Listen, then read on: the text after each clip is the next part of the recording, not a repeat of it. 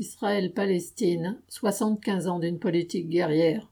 Le 2 mai, un militant nationaliste palestinien est décédé dans une prison israélienne au terme de 86 jours de grève de la faim. Cette mort a ravivé la colère des habitants de Gaza et fourni, s'il en était besoin, un nouveau prétexte aux attaques meurtrières d'Israël que le gouvernement de coalition droite-extrême droite qualifie de préventive.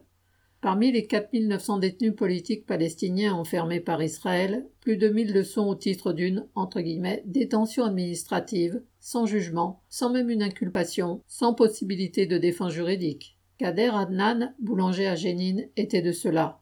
Militant se revendiquant d'un groupe nationaliste concurrent du Hamas au pouvoir à Gaza, il connaissait les geôles israéliennes et n'en était pas à sa première grève de la faim pour obtenir que ses droits minimums soient respectés mais traité avec, entre guillemets, trop d'égards, selon le ministre de l'Intérieur d'extrême droite Ben Gvir, les détenus palestiniens font partie des victimes des directives ultra-répressives récemment appliquées dans les prisons. Adnan n'a donc même pas été transféré à l'hôpital. Avant un cessez-le-feu, forcément temporaire, conclu le 13 mai sous l'égide des autorités égyptiennes, il y a eu plusieurs jours d'escalade meurtrière. À des tirs de roquettes envoyés de Gaza après la mort d'Adnan a répondu le déclenchement le 9 mai de l'opération israélienne Boucliers et flèches, consistant en des bombardements dits ciblés, à l'issue desquels Netanyahou, l'armée et la sécurité intérieure se félicitent d'avoir tué six militants palestiniens qu'ils considèrent comme des responsables de groupes armés. Ces frappes, entre guillemets propres, ont au passage tué également la famille et les voisins des militants visés, si bien que 34 personnes ont été tuées et 190 autres blessées mais il ne s'agit, selon le communiqué israélien, que de victimes civiles inévitables dans l'environnement densément peuplé de Gaza. En effet, Gaza est surpeuplé, des milliers de réfugiés palestiniens y ayant trouvé abri depuis trois quarts de siècle. Ces faits coïncident en effet avec le 75e anniversaire de la naissance de l'État d'Israël, le 14 mai 1948, sur un territoire qui était loin d'être un désert, car peuplé de centaines de milliers de Palestiniens, agriculteurs, éleveurs, commerçants.